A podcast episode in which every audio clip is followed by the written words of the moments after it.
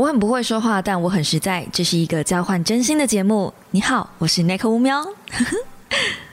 我兄弟，Hello guys，欢迎来到乌喵的备忘录。星期一的一大早，你还好吗？温馨友善提醒：当你听到这支 podcast 的时候，已经是三月二十一号了。那意味着什么呢？二零二二年即将度过了三个月，剩下。九个月喽，连二个位数字都不到啦。今年你的计划还好吗？我今年的年度计划，哼，正在失败的路上。嗨 呀，年度计划这玩意儿不就是拿来失败用的吗？就是在新年的第一天跟大家宣告说，我今年要干嘛干嘛干嘛，然后什么都没做这样。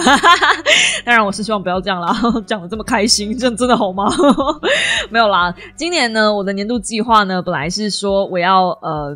每天看一点点英文东西嘛，哎，我真的是只有一点点呢。我每天一句英文啊，本来是说每天一篇英文，但因为我就是有点偷鸡嘛，我找到了一本书，它上面真的只有一页，就是一页的英文的那个那个篇章里面就只有一句英文。然后我给我自己就说规定的作业是每一天看一页。所以我 literally 就是真的是每一天只有看一句英文呢，就只有一句。我自己也知道这个是偷鸡摸狗啊，但是没赛哈 n i c o 你这样不行啊！你这你这个看英文的程度比比那个什么空中说英语还惨啊！那个感觉就像是你今天去那个早餐店买一杯早餐，然后上面印了一句笑话，这样我就是把那个那个那个英文程度大概就这样，显然是没有任何进步的。对于阅读这件事情。没有任何进步，可是我至少不会害怕了。我以前看到英文的句子，我照跟他背嘞，就像是那个日本人听到人家讲英文这样，我会讲 no no no no no no no，然后摇着手就跑掉这样。但是现在至少呃比较不会了。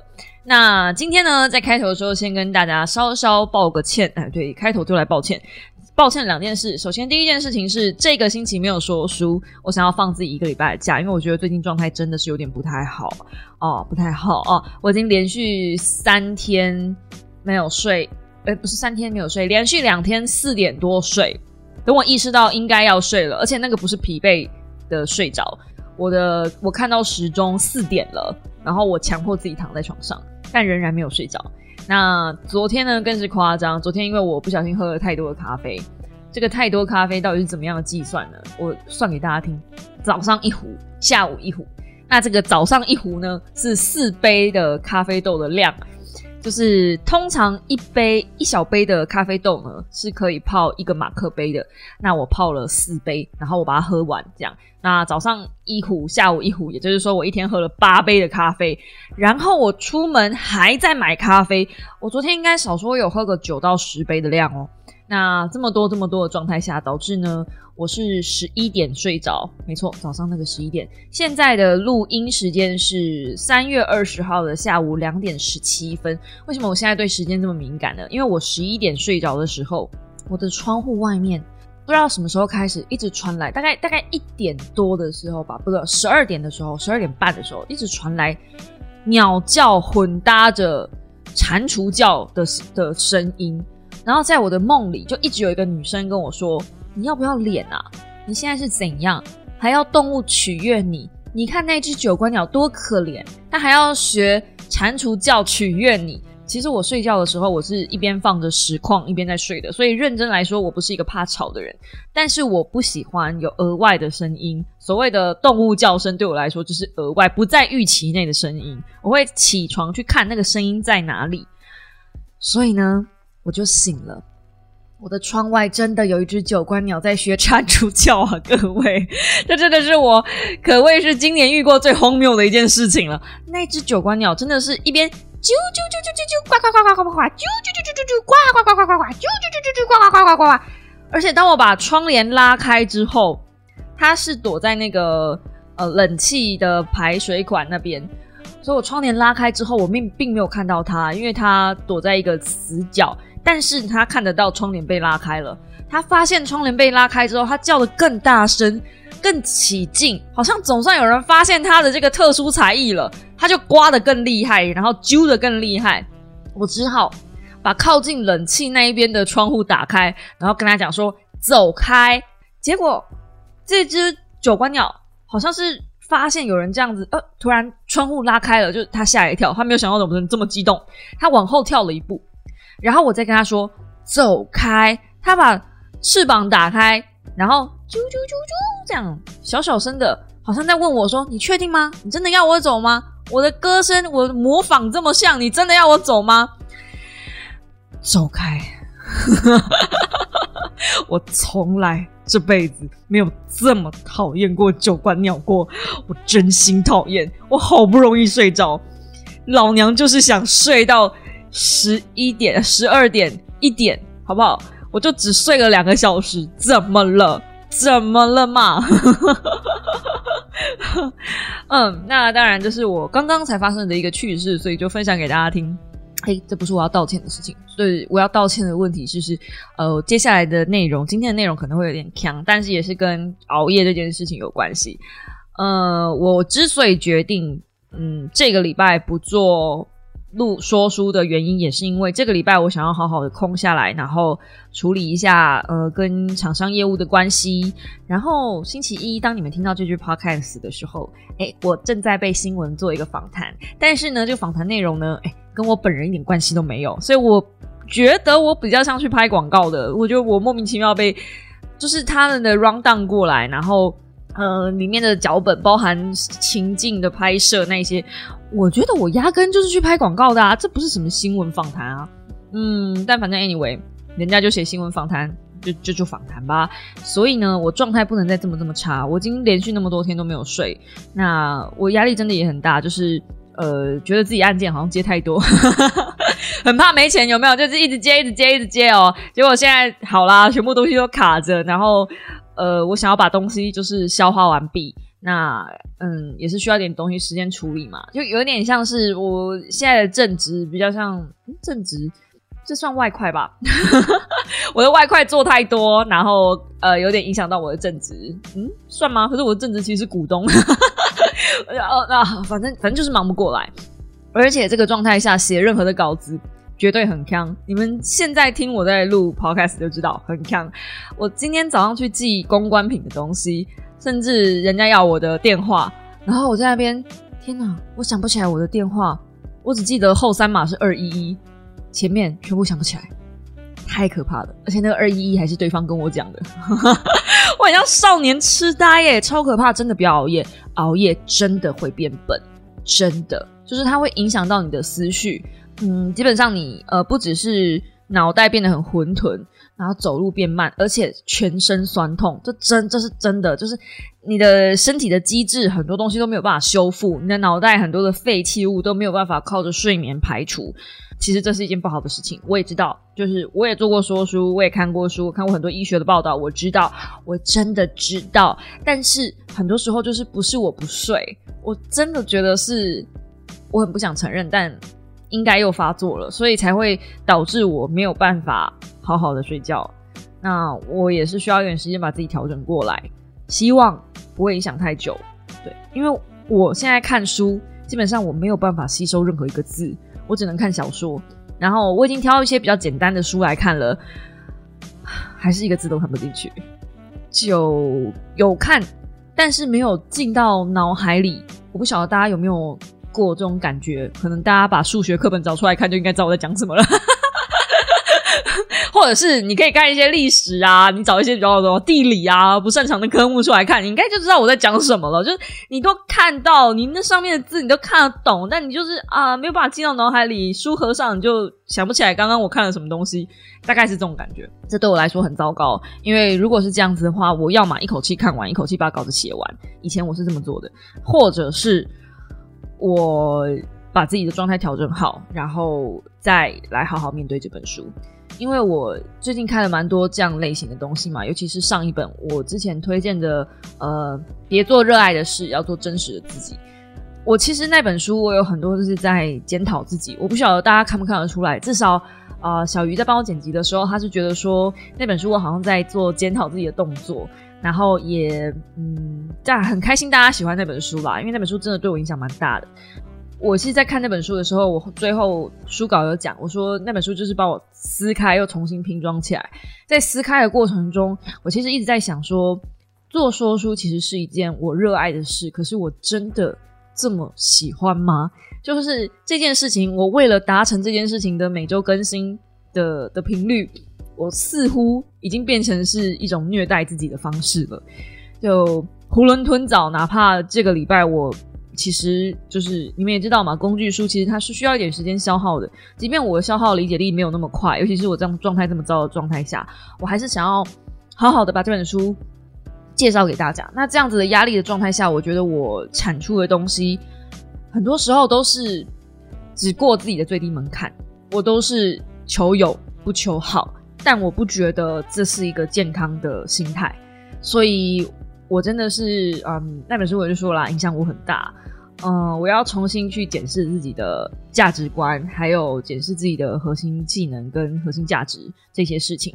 我相信我的核心技能跟核心价值是没有用在错的地方的。就是我是喜欢平面设计，然后我是喜欢，嗯，在线上跟大家聊聊天、说话这件事情是没有错的。可是，哎，对。demo 西嘎西啊，对这个这个可是就延伸出来了很多东西，它的背后我是不是有没有需要，嗯，随之而来伴随的一大堆的东西，是不是我喜欢的？比如说，我应该现在要录影的，其实我应该是要做录影的这个动作，我应该要拍两支片，应该是其实已经堆积到三支了，但我一直在逃避这件事。我为什么逃避这件事呢？是因为我真的很讨厌化妆，比起化妆，我比较喜欢保养。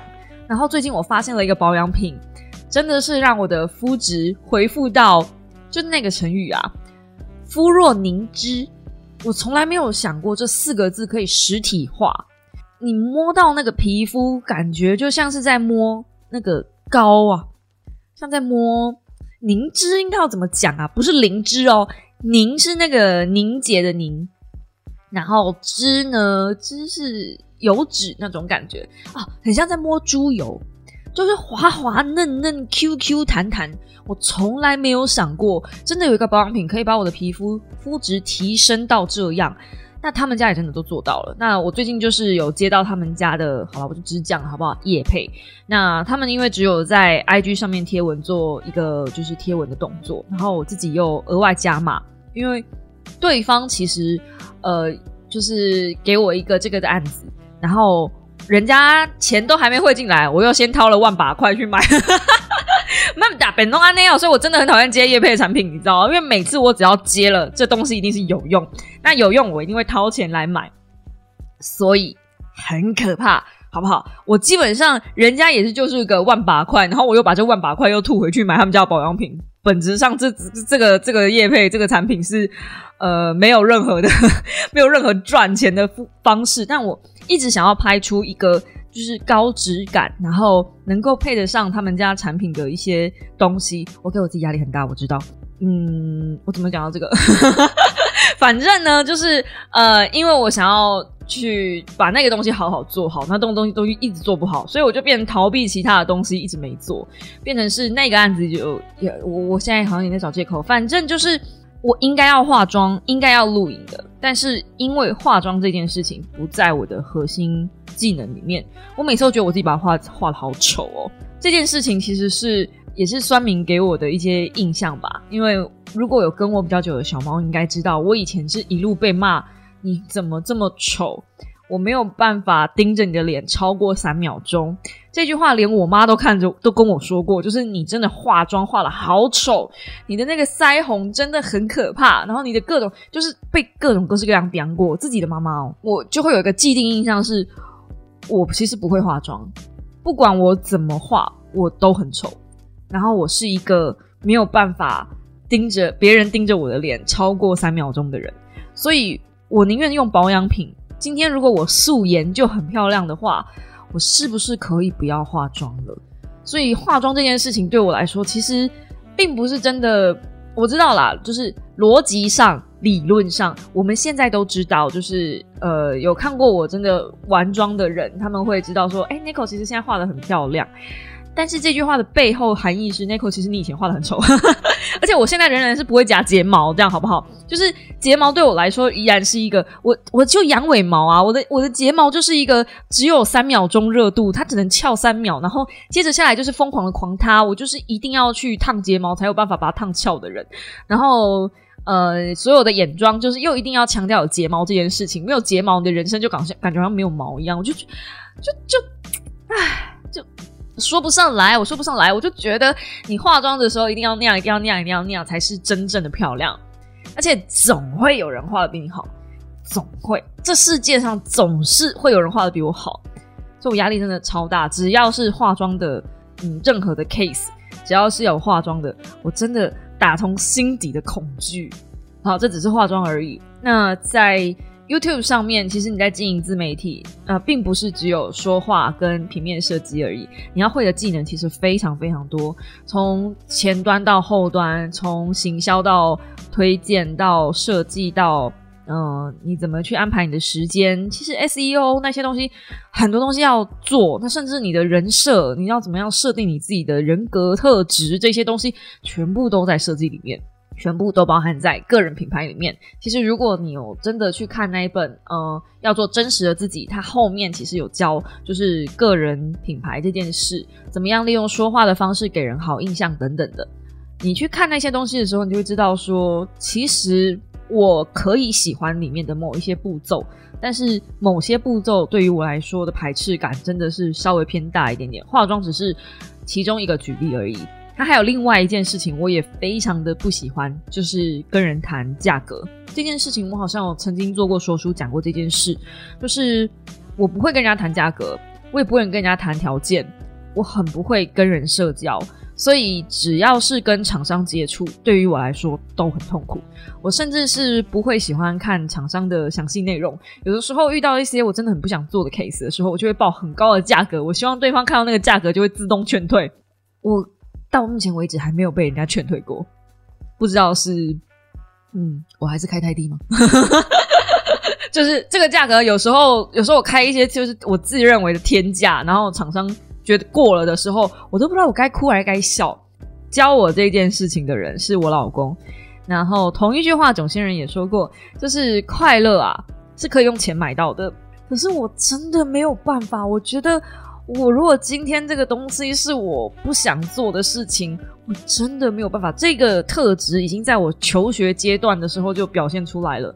如果今天这个上课的老师是一个我很讨厌的老师，哪怕他今天教的是我很喜欢的科目，就拿美术好了。有一次，我呃国中的时候，我们原本的美术老师去生小孩，所以呢，他请了一个代课老师。这个代课老师是一个男老师。然后，呃，对大家的态度之随便，甚至他还希望大家自己带材料来。那以前我们原本的那个美术老师，呃，大家都国中生嘛，美术老师会帮我们。准备好材料，他会跟班代收一笔材料费，然后他帮大家买。这样的好处是因为他一口气要订好几个班，一次教好几班嘛，所以他大量买材料状态下都是便宜的。比如说我们一定就是，反正你们懂吗？就是大量采购的方式一定会比较划算，而且我们不会忘记带什么东西，因为材料都在老师那边。可是代课老师他只带两堂课，他不会做这么麻烦的事情，这情有可原。但第二件事情我就没办法理解这个老师了。他上课基本上呢，就是呃到处走在那边巡，然后看我们画画。这好像听起来很正常，可是他会骂人，他会觉得你画的这个东西不吻合他的条件。画画这东西又不是跟做数学一样，还没有答对答错的事情。可是他真的就会，而且他的态度跟指指导你的口气是很严厉的那种，是。嗯，完全不容许有任何一丝弹性的，所以那个时候不只是我讨厌他，全班讨厌他，每一个被他带过的班级都讨厌他。你知道，一个老师能被这么多班级讨厌，这是一件很不简单的事情哎！你这个老师到底要多讨人厌？更好玩的是啊，我们这个美术老师回来之后，每一个人都抱怨他。那我那时候去去抱怨，我也不是抱怨，我就是很感动，说老师你终于回来了，我总算不用再上他的课的时候。那个老师我印象非常深刻，我们那个美术老师回我说：“他到底是多讨人厌？怎么那么多人讲这句话？”C 老师，OK。那老师这个主题，其实上一次我在直播的时候讲过了，我就不在这种公开的地方编。现在有一些比较敏感的东西，我都挪到直播里面去讲了。我觉得 podcast 跟直播，我已经慢慢抓出一个分界点了，就是 有一些事情可以在 podcast 里面讲的哦，就是呃比较。不熟的小猫，或者比较新的小猫，或者是呃路过的观众，这样听听没关系，大家笑一笑嘛，没关系，开心嘛，大家就求个开心啊。但有一些比较敏感的，就是我我针对我自己个人议题跟观念的这种东西，我就会留到直播里面去，因为直播一讲完之后，我就可以锁会员。如果你是一个黑粉，你愿意付费进去听我的直播，只为了要找我的东西出来骂。哎，那我也认了，好歹我也赚到你七十五块钱哦，我就是这么卑微，我就只赚你一个月七十五块，好不好？好的，好的。那今天还要讲什么呢？今天呃，这个礼拜我去了我朋友的脱口秀，就是大可爱的脱口秀，还有呃另外一个图杰的即兴剧，这样两个秀场，我一口气跑了两边。这个这两个地方，一个是卡米蒂嘛，然后另外一个是伯恩的那个什么酒吧，这样两个地方。我都没有去过，但我一直都很想去。然后我想说，嗯，既来之则安之，择日不如撞日，到底是不是用哪一句啊？反正就是呢，有一个借口让我去，对不对？支持朋友，好不好？那。台湾的脱口秀确实也是需要一些人支持，其实确实是蛮多人去看的哦。脱口秀已经卖完了，大可爱真的是不简单，我很高兴我有一个这么红的朋友。怎么样，我朋我朋很棒吧？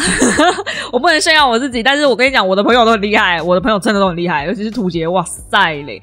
他演的那个即兴剧，嗯，我说句实在话，剧情有一点尴尬，就是我其实看了，有一点像在看车祸现场。然后，呃，因为他的议题主要就是啊，应该说，我不会面对吵架这件事情，我很害怕别人吵架。然后我又是一个在练习情绪界限的人，所以当舞台上有在演出吵架的时候，图姐主要是在演一个情侣吵架的部分，然后他是动真格的在跟呃微笑丹尼是演她男朋友吵架，那我真的很想上去劝架，你知道那个当下，而且他吵到。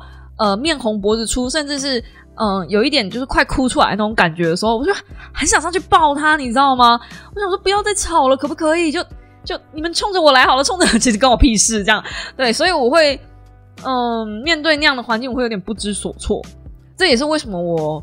嗯，后来不较少去看剧的原因，因为大部分的剧一定会有所冲突嘛，哪怕你是喜剧，都会有一点点冲突，然后去解决那个冲突，怎么样去在那个冲突里面创造一点矛盾，这才是笑点的部分。但我发现我在面对别人的冲突的时候，我会流手汗，我会恐惧，我会心跳加快，甚至我会别开眼，我会不想去看，因为我不知道该怎么样面对那个状况。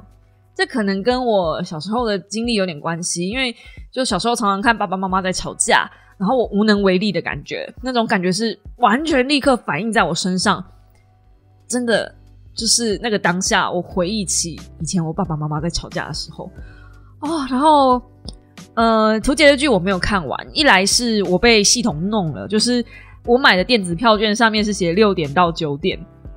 但其实剧是七点半开始，而且是一路好像到十点吧。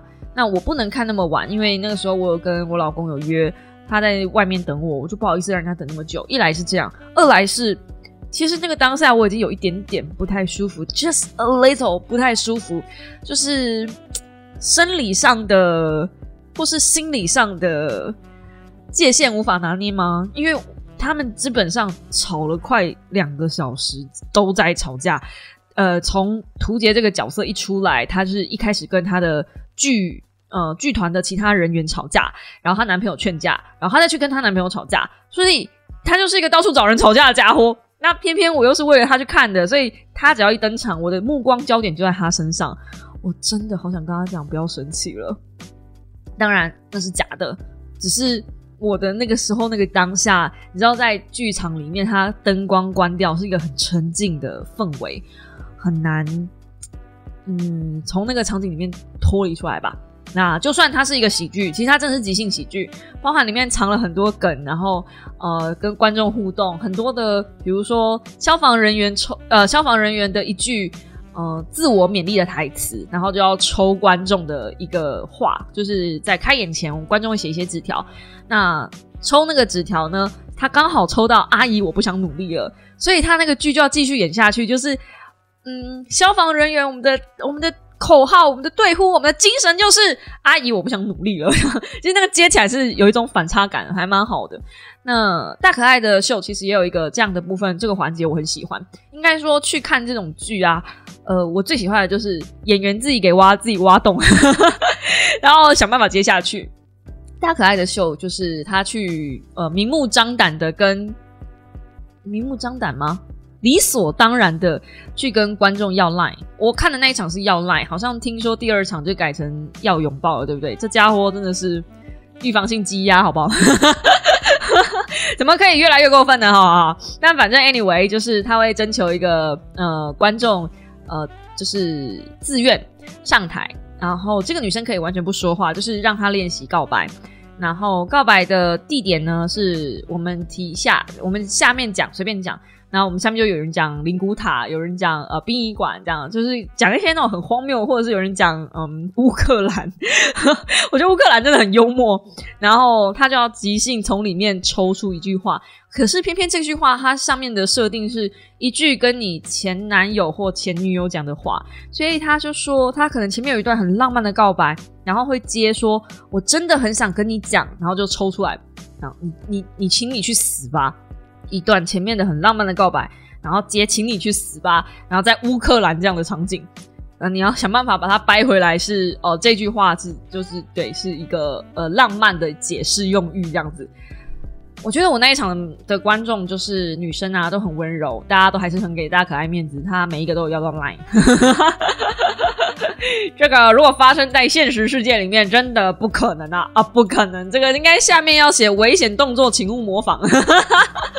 反正我看的这两场秀呢，我心里面的感觉是我花了一千一，享受了两场秀，然后这两场秀让我感受到的是，我很替我的朋友们骄傲，你们好棒哦！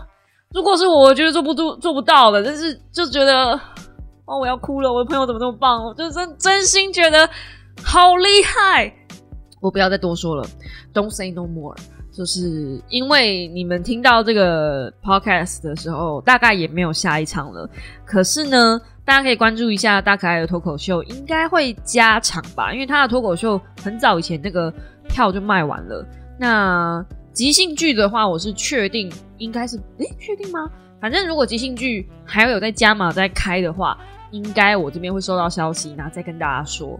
偶尔去体验一下这个，我真的觉得还不错。虽然说，呃，我刚刚讲图姐那个好像是，嗯 引起我的不愉快经验，但是那是我个人问题。它整个氛围是很棒的，而且到底是黄义平还是黄豪平啊？他一直在开他名字玩笑，那搞得我就是已经搞不清楚那个人到底是谁了。反正就是那一个演员也有在，他在底下，然后坐的离我蛮近的，这样我就觉得哦，有名人来看你，哇哦，这样。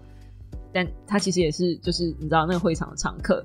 反正脱口秀这圈子很小，即兴剧这圈子很小，所以嗯，你在那边其实，如果你进入这个圈子，你会发现大家其实人都很好，真的人都很好。虽然有一些情色玩笑吗？但就是我真的觉得啦，因为台湾的人只开得起这种玩笑，你知道吗？太政治的嘛？会被编？太地域的嘛？嗯，有些人会没法接受，所以。脱口秀演员感觉在台湾就只能开自己玩笑，或者是那开黄色笑话，好像别无选择了。所以我觉得这个是因为脱口秀圈子还很小，然后大家对于这个文化理解也还没有到很多。如果大家对这个文化就是稍微了多了解一点的话，也许某一天，呃，台湾的脱口秀也能登上 Netflix，也说不一定啊。我非常喜欢在 Netflix 上面看脱口秀，非常喜欢，而且。Netflix 上面的脱口秀是那种真的是新三色，然后很爱开政治人物或者死掉的人玩笑。我前阵子才开了看了一个，就是一个灵魂饶舌乐手的葬礼吧，好像。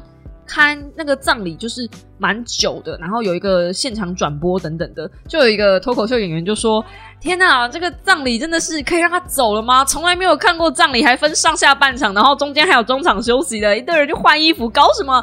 可以让他平息了吗？可以让他去了吗？这样然后就当然没有我讲的这么直白，但是非常好笑。即便你不知道那个那个灵魂乐手是谁，我还要查一下才知道哦，原来有这件事情，有那个葬礼的事情，他是在拿这件事情在开玩笑。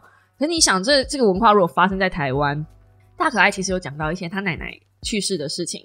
可是今天呢，是他自己讲他自己的奶奶。他如果今天讲别人的奶奶，你看试试试看，就是一定会吵起来。但是就是没有这种，我不知道哎。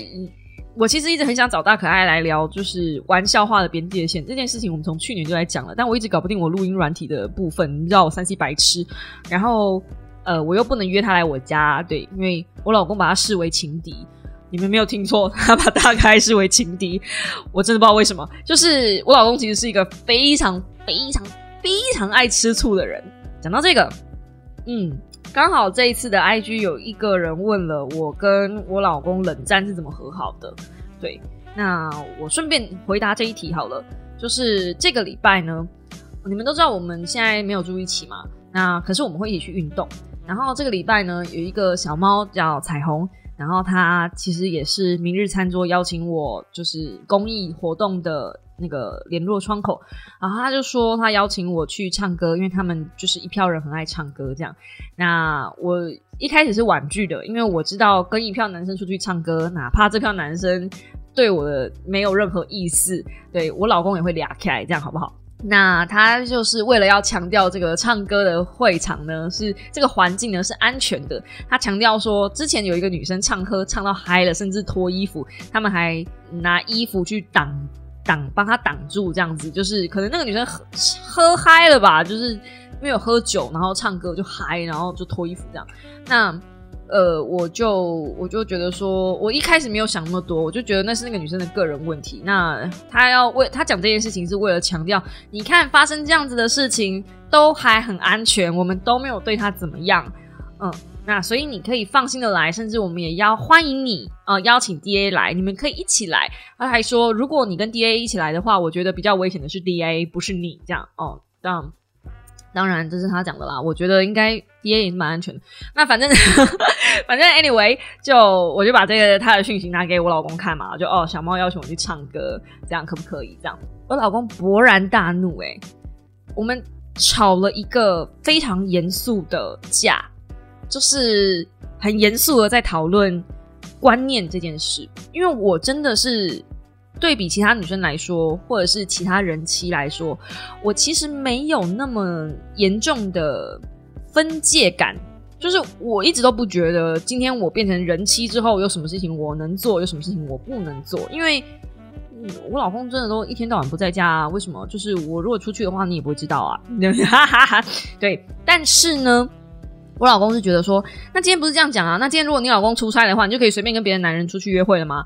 我想说，嗯，可是我也不是出去约会啊，就是那个场景是一个很安全的会场。他说，你怎么知道？他生气的点是，为什么要去一个会脱衣服的地方？如果今天我邀请你，就他的他的立场是，如果今天我邀请你，我一定会告诉你说，比如说，呃，像我可能很爱吃东西，所以他会说。呃，Nico，你要不要来唱歌？我们这边唱歌的东西，除了唱歌以外，还有一些很好吃的东西哦。就是通常会强调一个点是，呃，吸引别人来的特色。所以他会觉得说，你为什么要强调？为什么这个小猫要强调脱衣服这件事情？妈，唱到唱到脱衣服是一个很开心的事情吗？这样，他就觉得你很随便，你会脱衣服都没有关系吗？非常非常生气。我觉得他生气的点超奇怪的，我其实至今仍然不能理解他生气的点。但是我尊重他生气的点，就是 OK，那我就不去。反正本质上你就是不喜欢我跟这些人出去，那我就不去。那他是觉得这个人是讲话不尊重我，因为他会觉得说，他会觉得就是你，他是不是在影射你？就是这么随便，就是会随便跟别的男生出去，然后随便还会唱歌唱到脱衣服，随便还会喝酒。你的形象有这样子吗？如果是我的话，我就骂爆他什么什么。然后我就心里想说。那个平常酸民在骂我的时候，平常酸民在骂我婊子啊、骗子啊，妈的我也没看我老公吭一声。而且今天人家善意邀请我去唱歌，我气得半死。他的生气的点是他觉得，嗯，那个人觉得我很随便，对，对，然后同时与此同时，他可能也在吃醋。但是我真的觉得人家没有那个意思，就是。他只是在形容单一事件，并不是每一次唱歌都会变成那样子。那我也不觉得我去唱歌了，我就会一来我去唱歌是不会喝酒的，因为酒精会把喉咙锁起来；二来我不觉得我是一个会在公开场合脱衣服的人。就嗯，好，反正两个人你可以想一下，就是那个频率不在同一条线上。那甚至他还跟我说，我们有一个共同的好友，一对夫妻，然后那个女生也是说，她不会单独的跟其他我们这些共同好友出去，就比如说我单独跟雨根出去这样子的感觉，那个女生是不会的，因为她怕她老公生气。那 D A 就突然强调了这一点，他说：“本来你结婚就是要这样子啊，你结婚你身为人家的老婆了，你就是有一些事情不应该做，不可以做啊。”我就说。嗯，对耶，那我到底结这个婚干什么？就是结这个婚，我也没想到结享受到那个结婚福利哈。那呃，突然间还多了一堆限制令，因为我们现在就是状态比较稳定了，他会有跟我讲一些限制令的东西。那我自己也没有意识到这个限制令是应该要这样做的。就欢迎有一些就是已婚的小猫女生小猫，可以跟我讲一下，就是有些人妻不应该做的事情，可以告诉我吗？因为我真的。没有这种感觉，我没有男女之分的感觉，因就是因为我没有男女之分的感觉，当初我才会单独的跟 D A 去日本啊，因为我真心觉得这没有什么啊，啊，但我跟 D A 去日本，其实发生变成男女关系的话，其实是有一个淡出跟前提，是因为我本来就蛮喜欢 D A 的，然后本来就蛮欣赏他的，但是我那个时候是觉得说。这个不知道可不可以讲哎，反正我那个时候一来是觉得 D A 可能不喜欢女生，曾经真的 D A 那个时候我跟他讲的时候，他超生气，他说我怎么可能不喜欢女生？你看我在那边大来大去的，然后一天到晚喜欢那个 F G O 里面的那些角色都是女生，你怎么可能觉得我不喜欢女生？可是我就想说，可是你从来就是我以为你喜欢的是那种就是二次元里面的女生，但现实生活中你可能不喜欢女生，所以我认真一直以为。真的，我那时候的心态是，D A 可能不喜欢女生，D A 可能喜欢的是雨根，大家都大家都觉得这是个笑话，就是曾经有一度是雨根跟 D A 是 C P 这样，但大家都觉得是笑话，但我那时候是当真了，就是我那时候真的觉得说他们两个可能有点什么，然后或者是呃，我那时候单方面觉得 D A 喜欢雨根。他听到这件事情还是很生气，他就觉得我怎么会这样误会他。然后第二个，呃，我怀，我觉得我那时候可以跟他出去的原因，是因为我真心觉得我们就是好朋友，他就是把我当好朋友，他对我没有意思。那我这辈，我可能这辈子跟他就没机会，可能就是下辈子。我那时候真心这样觉得，所以那时候就是有一些小暧昧，然后有一些就是嗯微妙的情愫在的时候，我也会觉得说，干嘛呢？喜欢呢吗？这样就是。好像跟我想的不太一样，嗯，他好像不是喜欢男生，就这样，所以呃不太一样。如果今天我是一个，嗯，一来我不是一个很会拒绝别人的人，这是实话。所以小猫邀请我的时候，我第一个想法是，哦，他说他生日，如果他能够听到我唱歌的话，他会很开心。然后我那个。潜意识那种不会画情绪界限、不会画界限的自我又跑出来了，就是哦，他会很开心哦，那人让人开心是一件好事啊，我要不要去做一下善事呢？那第二个就是就是我不会跟人家说不，所以当别人告诉我约我的时候，呃，我已经很我我真的有在练习这件事情，就是要学着说不，但我觉得我是不是应该呃，继去交朋友，就是不要再去逃避。交友这件事情，所以我才会尽量的在最近，只要有人邀约我做任何的事情，或是任何像以前我去看脱口秀啊或即兴剧啊，我为什么不喜欢去看这些东西？是因为我必须要坐在一堆人的里面。大家可能能想象，我最近越来越发现我的社恐、社会恐惧症变得很严重。我一个人习惯了，我甚至在家也没有老公。那这样子，嗯，久了之后，我发现我真的就是习惯一个人了耶。很可怕，这个习惯是，嗯，我该怎么解释呢？只要超过两个人，甚至到三人以上的时候，我会有点不自在，然后我会想要逗大家开心，就让每个人这个环境、这个气氛是好的。然后再更多比如说像呃秀场、脱口秀那样子的环境，中间如果有中场休息，我是会不知所措的。我不知道我现在该不该站起来，我不知道我能不能去上厕所，我不知道我离开这个座位之后，这个位置会不会被别人坐走了，因为没有人跟我一起来。再严重一点，就是比如说去唐吉诃德、去嗯三创那种。平常我应该去补货，或者是我去逛一些三 C 产品的地方，稍微人多一点点，我出我会出手汗，我会想要回家，我会想要嗯赶快到回到一个只有我的地方，这是非常非常可怕的事情。还有我不会在外面上厕所，我在外面哦跟貔貅一样只进不出，非常可怕。所以我不知道，我觉得这个。毛病吗？应该是随着我做自媒体之后变得越来越严重，越来越严重，我才会想说，我是不是应该去把自己泡在人群里面？所以，呃，像是之前接受小猫的去玩那个剧本杀，也是这样子的心情，去认识一些陌生人，去把自己浸泡在跟友善的陌生人里面沟通这样子的环境底下，让我。不要这么陷入社恐的环境里面。这个社恐其实就是一个逃避的过程，就是因为我知道我一个人很舒服。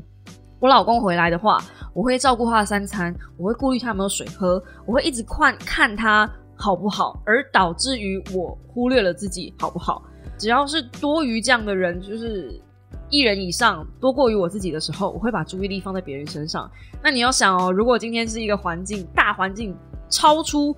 我能够负荷的范围，我会不会恐慌？一定会恐慌嘛，所以我才会这么想要逃离那个环境。对，如果说战斗跟逃跑的话，因为我是逃跑型人格，所以我一定是选后者。我不会跟人家 fight，我一定是回家。这也导致我觉得我越来越少跟 YouTube fit，也是这个关系。你就知道这个状况其实没有很健康哦，真的不是很健康。所以怎么会讲到这个？谢谢小猫们的邀约。那如果是只要有过多的男生在一个聚会里面的时候，通常我是不太能够去参加的，就很抱歉，就是不是我不去，但就解释一下，因为这个小猫好像误会了，就是呃，他说他明白了为什么我不能去的原因，以及为什么我跟 D A 会吵架，他很抱歉造成我们吵架等等的，但呃，就其实这个吵架的内容。真的也不是你想的那样，但是在 IG 上跟你解释太麻烦了，我干脆直接在 Podcast 里面讲啊。以后任何人，我觉得啊，大家如果要约我唱歌啊，我有在想，哎，是不是我能来揪一团？假设今天我来揪一团，是不是？今天不是小猫来约，我来约，我约可以了吧？然后我约男女各半，可以吧？我约的还有什么不行？是不是？今天这个局是我邀的，但是你们要一个社会恐惧症的人去主动邀大家出来唱歌。我先排到二零二三，又想逃避了，是不是？好啦，反正就我们把这件事情放在代办的事项里面，好不好？也许，嗯，我可以先从那个会员小猫先开始约起。毕竟你们知道，要跟我出来唱歌，你们必须忍受我一直唱老歌哦，而且是很老的歌哦。唉。真难过。好啦，那今天来回复一下那个 I G 的问题。嗯，如果有小孩的话，想给他感情建议就给啊。你这个问题，说真的，我看不懂，想。想怎么 就给呀，呃，给呀啊！我不晓得这个问题要给什么呢？给他什么感情建议吗？那也要知这个小孩愿意跟你聊感情吧。哎，大部分的小孩是不愿意跟你跟父母聊感情的。通常愿意跟父母聊感情的时候，不是弄出人命来，就是快弄出人命来了啊！对，嗯啊，不好，都不好。好的，下一题。工作上一直被当成好人，被占尽便宜。明明是一个团队，但是总是有人在摸鱼。但是因为领头又不能摆烂，怎么办？然后昨天已经有跟主管好好沟通一下了，呃，不是，是已经有跟主管好好沟通一下了。但是只有好转一下，又固态复萌了，忍得我快要得病的感觉。好，这个时候我告诉你，在乎的人就输了。那你会说，不对呀，不是啊，可是我就。是那个带头的，那他就不做事，然后我东西交不出来。还记不记得我上礼拜还是前几个礼拜讲了一个呃，我以前做报告的事情，圆明园报告的事情，怎么办？不怎么办呢？谁找你？你的主管找你，那你交不出来怎么办？主管定你，你就去定下面的。如果可以的话，你就去定死他，因为今天你是这个是有领钱的，所以呢，他必须得做事，不能摆烂。然后你在定他之前，最好是观察一下他是不是有背景，为什么他可以摆烂。如果他今天没有背景还摆烂，开了他呀，有什么好那个的？今天是公司职场哎，那就做不好事情就开掉啊，这有什么好客气的吗？我不懂为什么主管还要憋屈哎。台湾人就这样哎，我觉得不知道台湾人好像见面三分情，其实不太会随便开除别人。但是如果今天是在那个科技业职场上，我们公司也不开人，但是我们公司会给你一个超难的任务，让你知难而退，也是也是一个办法，也是一个办法，就是找他麻烦，逼退他，因为你是一个领领领导 leader，你是那个团队的 那个叫什么领头羊。你得想办法做出一点事情。如果你的主管没有那个手腕，你就去当坏人，就只能这样。而且也不需要跟他客气，因为今天你们是来工作的，你们不是来交朋友的。东西交不出来就是 fire，就这么简单。对，而且又不是朋友。如果如果今天是同事，不是同学那种做报告，这拿他没辙，那个才是真的没辙，好不好？又不是我打他分数的。如果今天是那个。报告或是主管或是组长可以打人家分数的话，我还不给他们一个大大的零，直接当掉。但是就不行啊，给分数我是老师，对不对？我是组长，我只能上台报告。而且到时候我跟你们说，我最吐血的是圆明园那一组报告，我们那一组拿到全班第二名哎，我还是要跟他们共享分数哎，我印象超深刻，那女生拿了一个九十五。可是能怎么办？不能怎么办啊？嗯，我那个时候求学的心态，遇到这种摆烂的同学，我是告诉自己说，反正社会会惩罚他，因为他将来没有学到什么东西。嗯，下一题是，请问 Nico 有想买的东西时，很确定不是需要，是想要，会怎么判断买不买呢？哈，这个问题问的真是太好了。我最近啊，一直很想买名牌丝巾。诶。名牌丝巾，因为我实在是想要一条名牌的皮带，想很久了。但我真的是不太能接受 LV 的，或是任何的名牌的皮带，就一个大大的 logo 摆在我的肚脐的下方，是怎样？超人要变身了是不是？你知道超人的那个皮带上面也是一个很大的，哎，皮带吗？胸口也是一个很大的超人的那个 V，我就真的啊不懂。我想说，为什么皮带每一条都做的这么有特色啊？嗯，但是如果是丝巾，哎，就不一样了。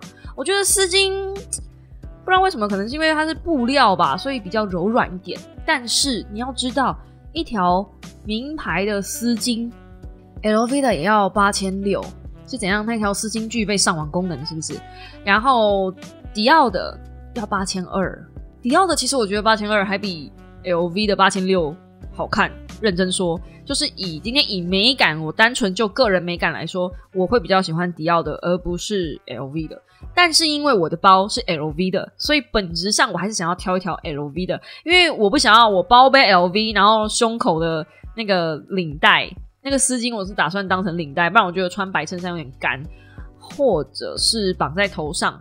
我为什么会买丝巾？就是因为我想说，它可以当领结，可以当头带，可以当腰带。而且还可以绑在手上，甚至还可以绑在包包上，它等于是好几用，所以我就觉得丝巾哎，好像蛮实用的。相对于皮带，只有皮带的功能，嗯，丝巾好像挺好的，所以我才想说，那买一条丝巾好了。而且丝巾八千多块，嗯，对比皮带一条两两万两万两千多，或是两万六千多这样，动不动就个上万的四位数字，好像相对可以接受。然后开始在说服自己了，但是。那一条布料才薄薄一条的，然后你要八千块，这条布料是可以变身，是不是？当然了，我们知道，我们买名牌、买奢侈品不是为了那个，就是实用价值性。没有人在名牌里面讲 CP 值的，所以那个东西很明显就是想要。那为什么我会想要呢？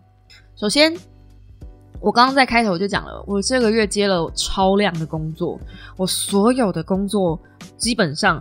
我都是过去这几年来，全部都是，我都把它存起来，然后都把它拿去买股票，然后都把它，我不知道，反正就是在钱滚钱。那我发现呢，我有了一堆钱，就是没有好好犒赏自己，没有那种我真的赚到了耶，我好棒哦的感觉，就没有一个嗯奖励感吧。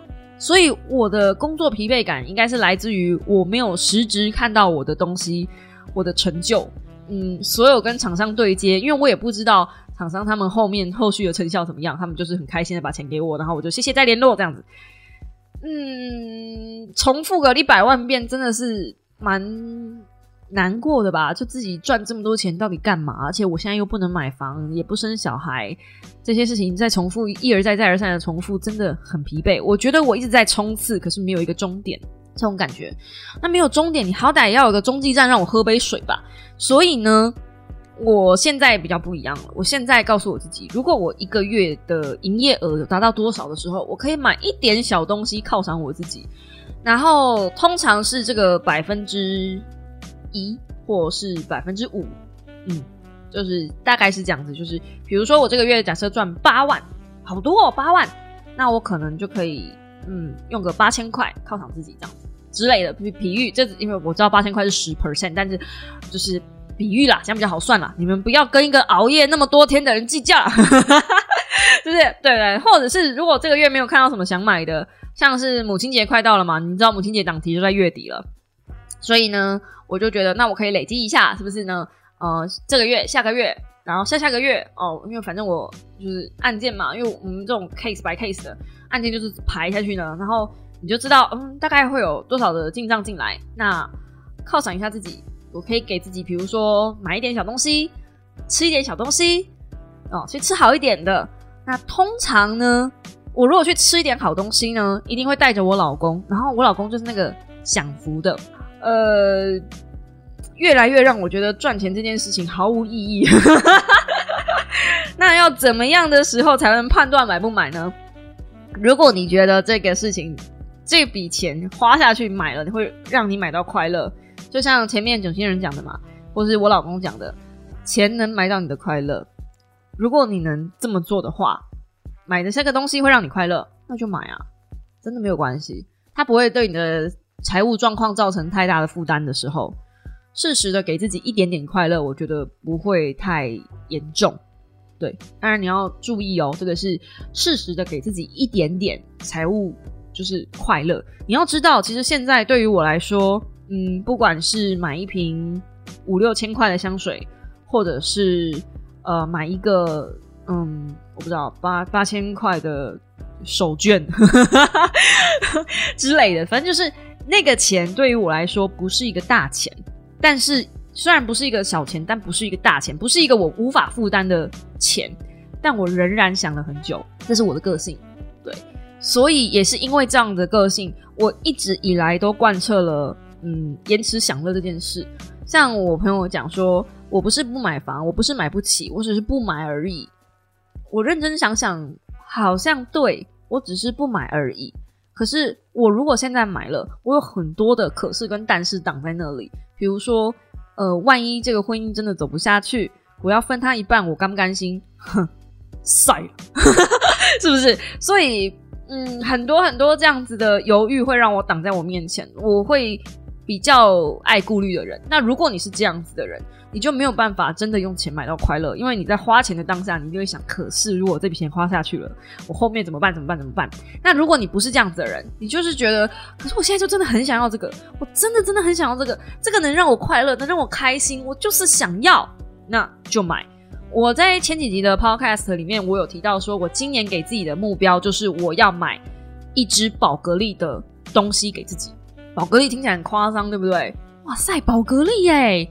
宝格丽耶！可是我说真的，宝格丽真的有一万多块的东西，它没有那么贵。你看我刚刚说我要买一个呃 LV 的那个丝巾哦，就已经八千多了。所以那怎么讲呢？这东西就是用得起吧。而且啊，我开始觉得我这个年纪，尤其是我这个环境，我这个工作环境很现实。你身上有没有带一些名牌？会让人影会影响你的观感，真的这是真的。你仔细去看，比如说，嗯，阿元好了，或者是那一些嗯稍微完美一点点的人，像是因为我我能参考的对象就是他们那些人，嗯，顶端的 YouTuber 那些女生身上多多少少会有一两样名牌的东西，然后你再注意看哦。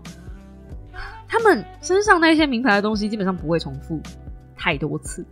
那这个是什么意思？我觉得这除了是跟粉丝讲说我们生活很优渥，我们有这样的种实力以外，同时也是展现他们的品味。然后也意味着我现在挑到的厂商有这样子同等价值的质感跟品味，因为我的品味如此如此的好，所以相对的，呃，厂商也愿意跟你这样的人合作。我觉得某种程度上来说，我身上带的这一些贵重物。不是我真的自己享受的，而是我必须打造一个这样子的名牌感，是我懂得享受生活，然后我也有我自己的品味跟我自己的价值。对，那当然我不是说大家一定非得要去做买的一些什么奢侈品，我真的也觉得是奢侈品。但是我住的环境，比如说像北投好了，我现在不会再去买一些便宜的戒指跟耳环了。大家可能以前会常常看我在呃说书里面会带一些叮叮咚咚的东西，我不晓得你有没有发现，最近的说书我很少，除了戒指以外，耳环都不戴了。因为来了北投之后，我所有的那一些叮叮咚咚的东西全部都黑掉，全部都氧化。因为那些东西一来，他们可能是纯银；二来，他们可能是镀银。不管是哪一个东西。都会氧化，而且更可怕的是那种耳针啊，后面整个氧化黑掉，然后戴进去的时候，我耳朵整个大发炎，超级可怕。所以我就给我自己讲，我就跟我自己讲，我现在观察我的呃 LV 包，我的 LV 包上面有一条金属的链子，那条金属链子到现在已经从九月九月到现在应该也半年了，都没有发氧化，也没有任何变色。然后我就说，我就告诉自己说：“天哪，我就是喜欢买这些有的没有的东西。我为什么要这么多件戒指啊、耳环啊，blah blah blah，然后可能还会弄丢，可能会氧化。我为什么不买这一些比较好一点的？因为这一些东西零零当当，你知道，一件一千块，买个十件也其实就可以买一个 LV 的耳环嘞。极简也是这个概念啊。但某种程度上，如果我今天只买奢侈品，而且我不是常买。”我觉得那个反而，嗯，历久弥新吧，而且更加实用吧。对于我来说是这样啦。我真的也受不了我的贵重物品一直一直在变黑。我最近才跟 D A 讲，我们的婚戒啊，其实一开始就是用我们的对戒，然后那个银戒呢就一直变黑，不论我怎么洗，它就一直变黑。它会先洗，被我洗成很漂亮的银色，然后再变黑。我就跟他说，这就像我们的婚姻。我一直很努力，很努力，很努力，但不管怎么样，我就是会黑掉，嗯，所以今年我给他的功课就是，嗯，找一个不会变黑的戒指给我。虽然说我们不要婚戒，但我觉得，嗯，这种戒指我没有办法接受。他现在也不戴婚戒了，嗯，那不是婚戒啊，就对戒，他现在也不戴了，因为他的戒指也是黑到一个不行。我们不想把那种东西戴在身上，因为氧化物说真的也是有毒的，你知道。就对身体也是不是很好。那种种考量下，不升级一下戒指吗？那戒指是不是一个想要而非必要？我觉得是啊。可是同时间，它也代表了这段感情不会变色。我很在乎这种事啊。我就我相信能量体，相信有一些呃什么灵魂鬼怪，或者是嗯，我相信异域的东西，就是象征意义的东西。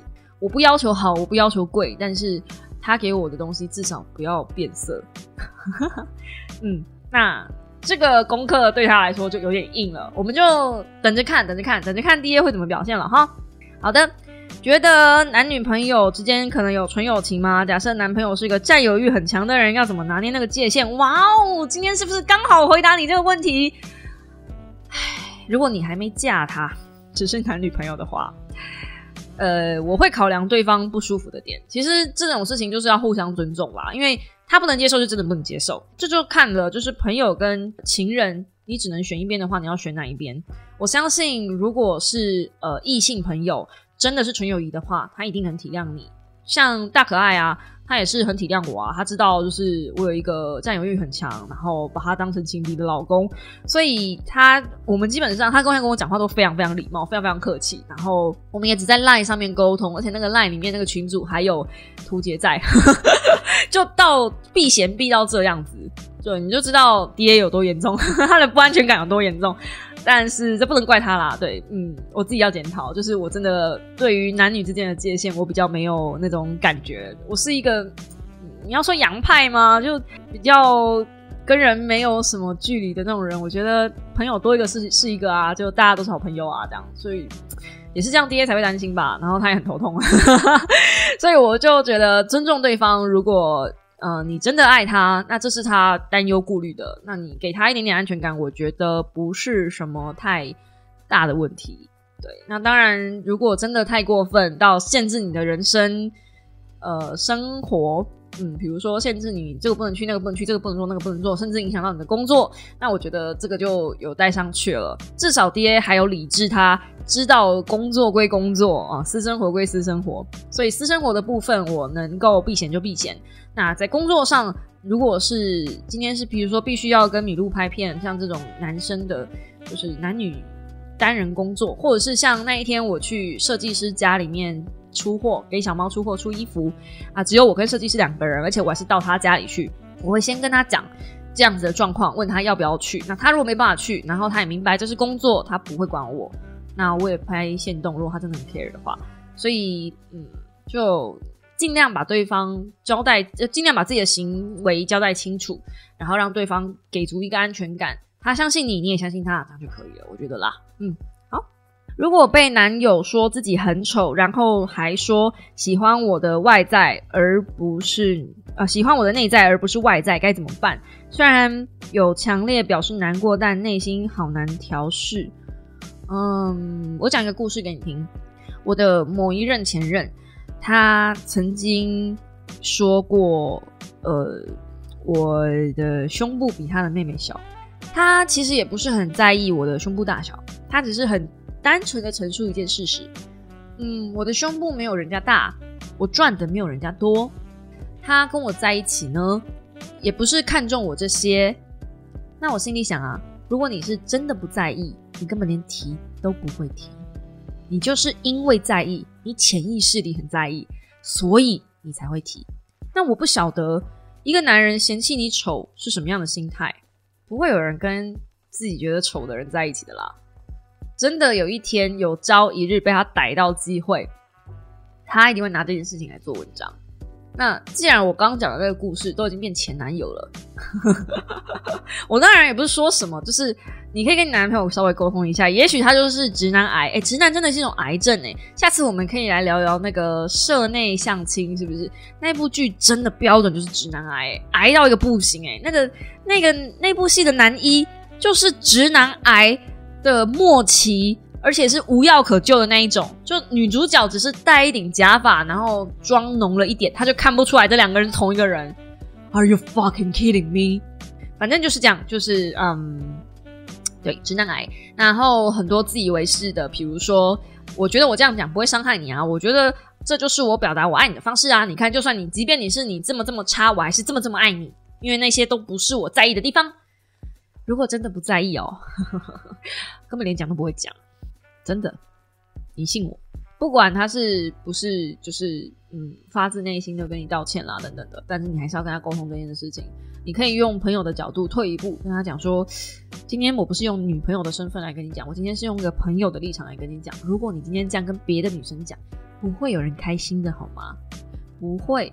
那如果朋友都不开心了，身为女朋友的怎么可能不难过？然后也跟他讲清楚，如果这真的是他在意的。哎不要哎，不要拖延哎，因为你就是这样哎。就我觉得你也不需要为了他改变什么，因为当年我真的是很难过，就是为了那一个人那一句话，我想办法赚钱，然后研究了很多按摩的手法，就是觉得自己胸部真的怎么这么小，是不是应该要去隆乳什么的，就真的会往心里去哎，怎么可能不往心里去？因为如果你没有往心里去，那表示你也不爱他啊，是不是？所以你要跟他沟通这件事情，这不是称赞哎。如果他今天是直男癌的话，真的要教哦，不要，要不然就把他留在你身边，不要放出来害人哦。哦，好，下一题，如何分辨真的原谅还是只是无所谓，或是原谅等于无所谓？真的原谅哦，这题对我来说有点尴尬，因为我现在是属于无所谓的状态。有些事情也不是说原不原谅吧，你要其实要看什么事。哦，我们今天讲，如果讲原谅好了，原谅其实就是不会再拿这件事情来逼逼叨叨了嘛。但是你的无所谓是丢垃圾好了。我今天举例丢垃圾，比如说他一直丢错垃圾，他一直把该回收的地方、该回收的垃圾丢到一般垃圾去，然后你也为了这件事情生气，那他也道歉，然后你原谅了。那所谓的无所谓，应该是他继续重复犯这个错误，然后原本的你会很生气，但现在的你无所谓了啦，就也不在乎了。他继续犯重复同样的错误，你也不理他了，就这样，这叫做无所谓。可是如果是原谅，应该是对方有做出相对应的改变，而你原谅了。我觉得用这个乐丢垃圾的分类应该很明显了。假设今天你有个室友，他还是一直丢错垃圾，你每次生气，他每次都就是固态复萌，这样一阵子改好，可是又固态复复萌，那你觉得无所谓？这就是无所谓，这不是原谅。你还是有心中一点嗯这样子的感觉，但是你就不会再跟他计较了，这叫做无所谓。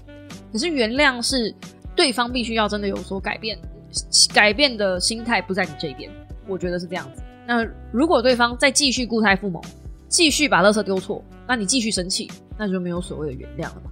所以原谅的建立感应该不是在你身上，而是在对方的态度身上。所以原谅跟无所谓。是两个不太一样的感觉，我觉得啦。嗯，好的，下一题。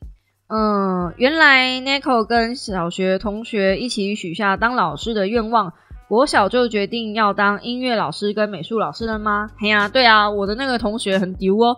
我们是小学五六年级认识的，到现在还在认识，而且我不止一个这样子的朋友，我有三个这样子的朋友，丢吧。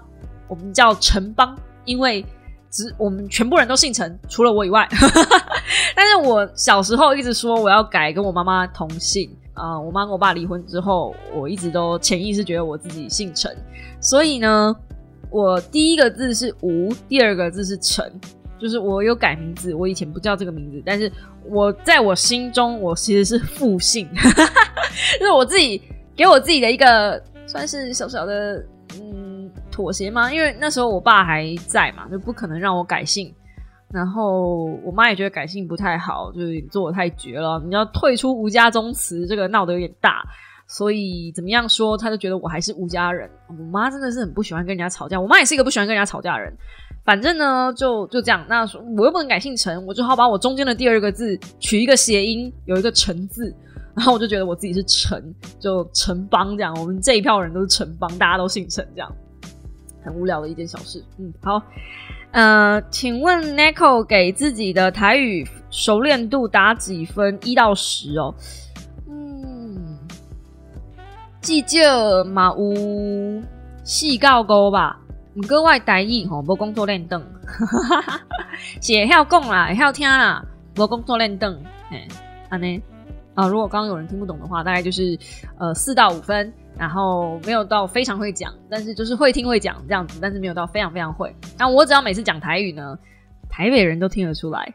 就有的时候去一些就是菜市场啊，讲台语啊，他马上就说：“哦，南部来吼这样。”然后我就哦，听得出来啊，嘿呀嘿呀，歌雄啊歌雄啊，就是那个腔很重，就是南部腔很重。那南部 应该不是这样。哦。就说我会听，然后会讲，微微会讲，嗯，呃，Nico 休假日都去哪里玩呢？上礼拜去了礁溪，发现礁溪有好多好吃的居酒屋哦，很适合夜生活哦。你在说什么呢？你在对社会恐惧症的人说什么呢？我最喜欢出去玩的地方，最远最远能够到的地方就是一零一呀，那里是离我最远最远的地方了哟。我最喜欢去一零一玩了呢。没有啦，我就不喜欢跑出门嘛，而且我没有交通工具，所以去到一些比较远的地方都麻烦。然后 D A 也不会开车，所以而且 D A 也不喜欢出门，他就喜欢待在家里面打电动。我是因为恐惧不喜欢出门，他是因为懒，所以不喜欢出门。所以我们都是个不喜欢出门的人。这样，我基本上就是依赖的捷运啦，所以就是城市小孩吧。如果说喜欢去假日喜欢去哪里玩，方便的话，真的就是去逛百货公司，而且。我能够出去玩的时间，基本上都是因为工作。就可能，比如说我星期一有一个新闻访谈，那这个后面如果还有一点时间，我顺路的话可以去哪里走一走，然后就回家又继续工作这样。所以我的呃所谓的假日，基本上是夹在工作跟工作之间的休息 time。我已经很久没有假日了，这位同学，很久没有出去玩了啊！因为也没有人带我出去玩，然后自己一个人出去玩实在是有点咩。我总不能自己，我一直很想去，比如说日月潭，或者是呃韩碧楼，韩碧楼好像就是日月潭，还有哪里？天哪，我的我出去玩的地图有够小。对我基本上出去玩都是要有人揪，让图杰揪我的话就就会这样。然后我很想去住，如果我自己出去玩的方式，我基本上就是移动到另外一间旅馆去，然后在那个旅馆享受它的设施、耍费、SPA 走一走、看一看，然后又回来，这样我很废啊？天哪，我好宅哦，真的不喜欢出门啊，这样子，哎，还说什么当什么？我觉得我要转旅游系 V Two YouTuber 实在太难了，但这真的是我的心愿，就是我真的真的很想要踏出家门。你们真的要鼓励我这件事情，你们。都不看我的 vlog，是不是？你们要多看我的 vlog，让鼓励我走出家门，我才不会一天到晚宅在家里啊！小猫们基本上都只看我说书，那我就一天到晚宅在家里面看书啊，是不是？哎，你们害的啊，不是啊！不要怪小猫啦。好的，哎，上周的七十五 C 变成七十 D 是什么意思啊？原谅我这个钢铁直男的疑问。哎呀，这个这个不是钢铁直男的疑问啊，这个是所有男性都会不明白的问题啊。这个意思就是我瘦下来了，但是没有瘦到胸部。所有的女生都羡慕这件事情，羡慕的要死。嗯，大概就是这样子，就是下胸围胸呃，这个七十五跟七十，七十五是下胸围减上胸围这样子的数字，好，就是代表我这个胸部的的下胸围的尺寸，这样下胸围尺寸是七十。然后呢，嗯，因为上胸围没有变，然后对上胸围没有变，所以呢，呃，胸部就变大了，奇妙吧？我觉得胸罩真的是女人最奇妙的一件事情。其实我就是身体瘦了，可是胸部没有瘦到，所以胸部现在看起来异常大，大概是这种感觉。嘿，嗯，还说到这个，有一间知名的内衣品牌找我做团购。我还在犹豫要不要接，不是我之前在直播上推荐的那个牌子，但我真的很希望那个牌子来找我，好不好？但是我就很犹豫要不要接，因为我其实没有穿过人家的内衣。哎，我应该会先用个几件来试穿看看啊。反正最近好多内衣品牌来找我，问我要不要团购，我好犹豫啊，这个好犹豫啊，因为每次要团购就要牺牲人家的捏捏，是不是？哎，我觉得男生就是看那些照片开心，真的是哦，你们又不买啊。哦，开玩笑，开玩笑。嗯，下一题，乌喵头发有烫直吗？怎么保养的？呃，基本上我所有的头发都是找我的御用设计师 Bill 在帮我处理的。那详细的东西，其实我每次都坐下来，然后跟他讲说我想要变的发型，那他会帮我处理。呃，有烫，烫了一个叫做什么毛囊矫正啥啥啥的，对，有烫。然后我也有漂漂染，漂染，漂染。那反正详细的东西，我觉得你问我，我觉得你去问 Bill 会比较实在。那我在 IG 上常常 take 他，然后呃，他的 IG 好像是 B I L L 啥啥啥啥的，我反正我常 take 他，所以如果你找不到他的 IG 的话，可以来私敲我，我再提供给你啊。Bill 不止做女生，我觉得他做男生也很棒。像小鱼，因为被我推坑，就我剪辑师被我推坑，然后去找 Bill，然后结果他头发烫卷，烫卷之后我觉得很好看哎，很有。都会型男、韩系的男生的那种感觉吧。他原本发量比较少吧，然后烫卷了之后，我觉得就嗯，瞬间变年轻了很多，嗯，很好看。反正因为 Bill 也是男生，所以他做男生的头发当然是没有什么太大问题的。那我觉得比较厉害的是，他做女生的头发是那种睡觉起来不用整理。像你们每个人都在问我头发怎么整理，我没有整理头发，从来不整理头发，我连梳头都懒。但我最近有就是用到一个呃电电动的电子烫的梳法的梳子，很好用，我会再推荐给大家。除此之外，我真的就是洗洗头发，然后就随便乱吹，把它吹干就好了。必有知道我手残是呃奥林匹克等级的残，所以呢，他不会给我一些太难整理的头发。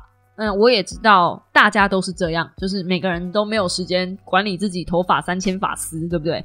三千烦恼丝真的就是麻烦，所以呢，找 Bill 他会帮你们解决这个麻烦，而且你就跟他讲你的需求，我想要睡到自然醒的头发，可以起来就正常，这样绝对帮你搞定，信我，我已经给他弄了，我上台北之后就给他弄了吧。至少有个四五年喽。嗯，从来没有让我失望过。嗯，就是这么好。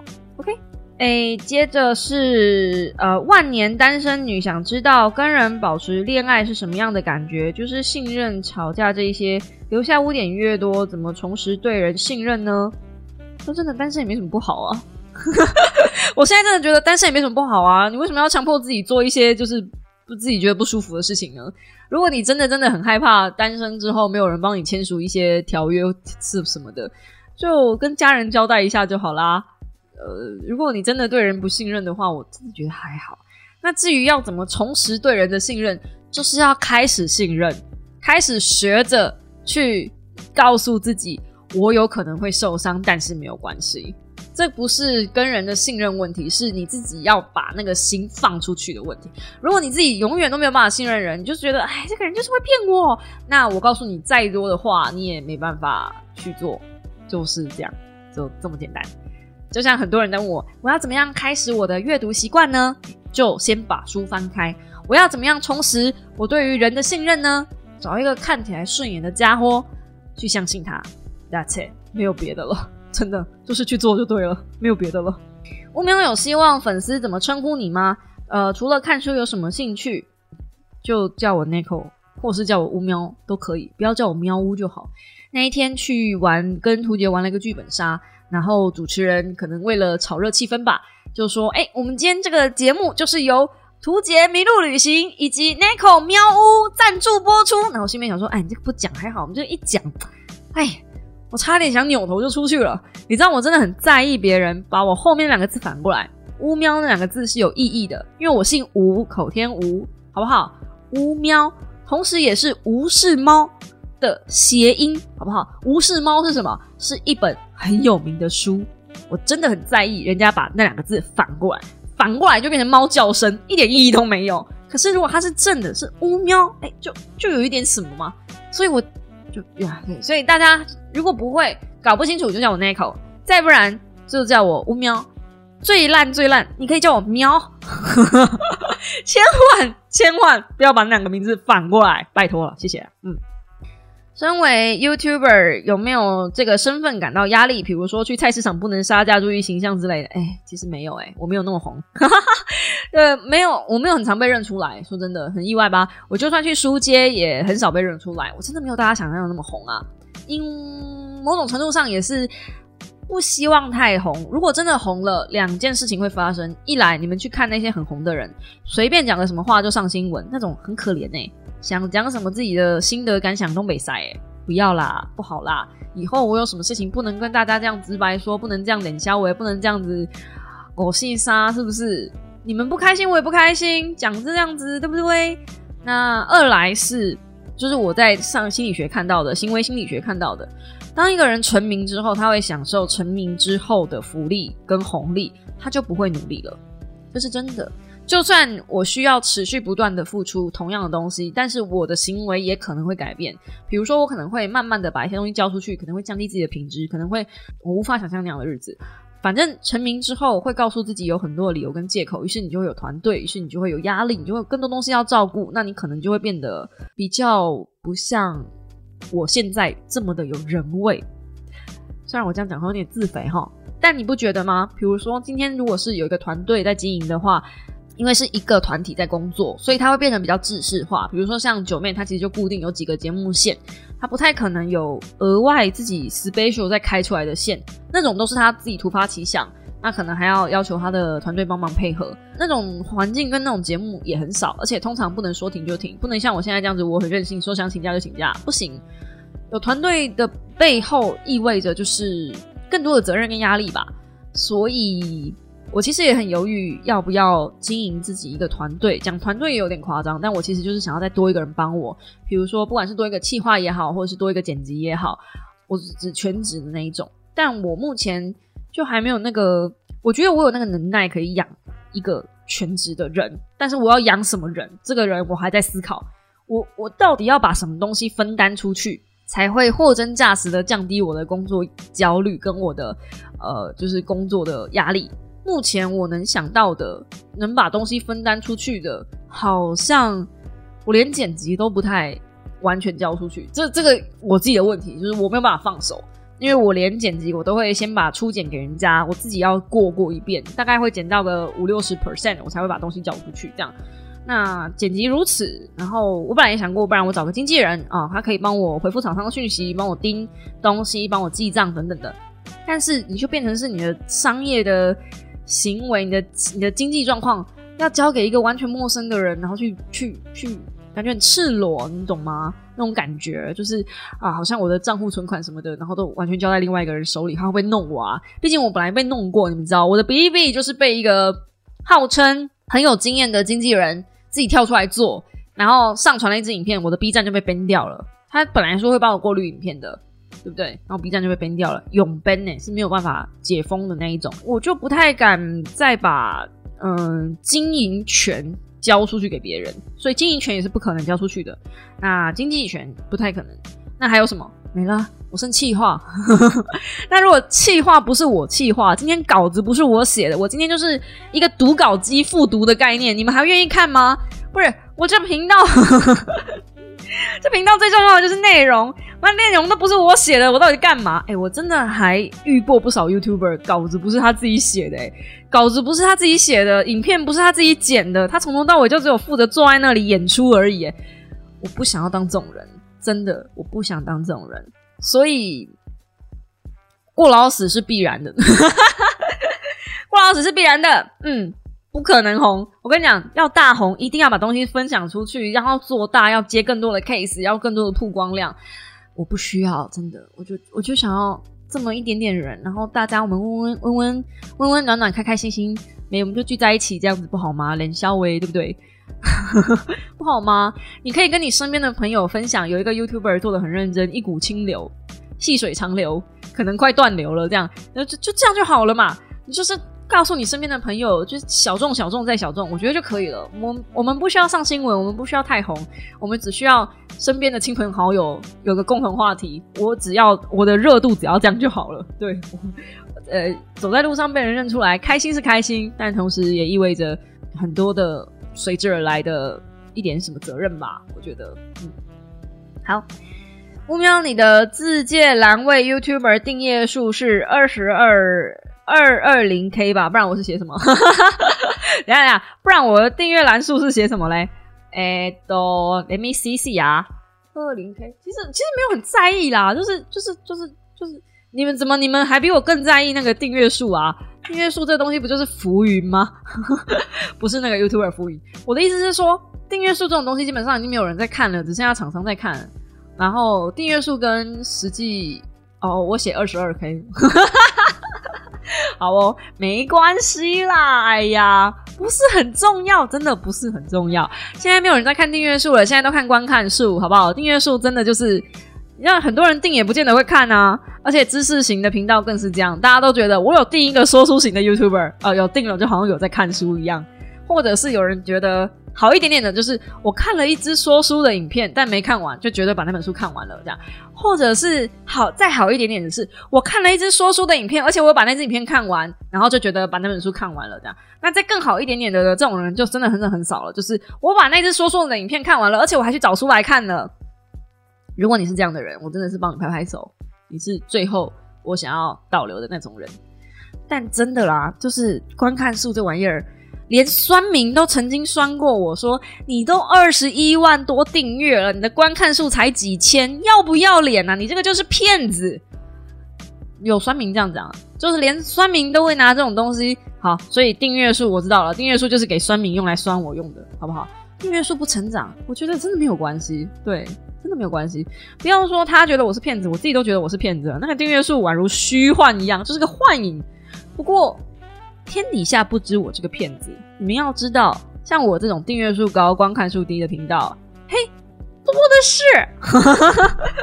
好的，下一题是呃，跟老公男友吵架会呃会冷战是怎么和好的嘛？呃，这个基本上呃怎么和好的？啊，找到彼此的共通点吗？不停的去沟通啊，沟通啊，再沟通啊。哭啊，沟通啊，跪啊，哭啊，沟通啊，跪啊。通常我跟 D A 吵架都是我先道歉的啦。但也是我先掀起战争的，所以我自己对，因为他不会跟我道歉，他不会觉得他自己有做错任何事情，即便明明就是我觉得委屈，但仍然是我的错，因为他的经典名言就是：“那你就不要觉得委屈就好啦。”啊，人家都这样讲了，我能说什么呢？所 以 啊，有有有道理，对，只要你不在乎，你就赢了。我真的觉得就是这样子，所以不在乎，原谅哦。我现在是比较属于在不在乎的状态里面啊。言尽于此。呃，下一题，最后一题了。啊，梦境百货最后章节可以跟加可可总会的主题曲《Remember Me》等于爆哭。哎，我不用《Remember Me》，我就爆哭了，好不好？梦境百货的最后一章节真的是他。你 你怎么可以这样子暴击人家软乐？真的是很过分啊！我很怕人家提到爸爸，真的，任何提到爸爸我就不行了，真的。然后梦境百货要出第二集了，在三月二十一号开放预购，应该是今天还是二十六号开放预购，然后四月份上市。这本书势必要分享的吧。第一集那时候，其实我有做说书，结果录到一半，麦克风没电，唉，悲剧啊，宛如噩梦一样。那时候我又是即席演讲，所以没有稿子，我也不知道该怎么办。第二集上映了嘛，所以应该是会说的吧，一定要说的吧。一定要好好来聊聊的吧。这个梦境百货啊，我是从二零二零年，哎，二零二一年呢，它上市的那一天，我看完的那一天，我一直推推推推推推推到至今，哎，至今小猫就是你知道多么热烈啊！这个不做说书不行的吧？不行的吧？做了你们要看哦，开始情绪勒索，做了你们要看哦，嗯，好，对，反正我很期待东京百货第二集。耶，应该是四月份最期待的一本书，可能没有之一了。耶，嗯，好啦，那今天的 podcast 就到这边告一个段落啦，也够长了吧，一个半小时哎，大概是够强才有办法录这种长度。以后是不是录个 podcast 我都要开瓶酒先？好啦，那如果你喜欢我的 podcast 的话，请用第二代替掌声，或者在下方帮我按个喜欢。我在 KK Bus、Google Podcast、Spotify、Sound On。还有哪里啊？Apple Podcast，真 的是变笨了。好，Apple Podcast，呃，都有我的 Podcast 的踪迹。但你都听到这里了，我想你一定知道。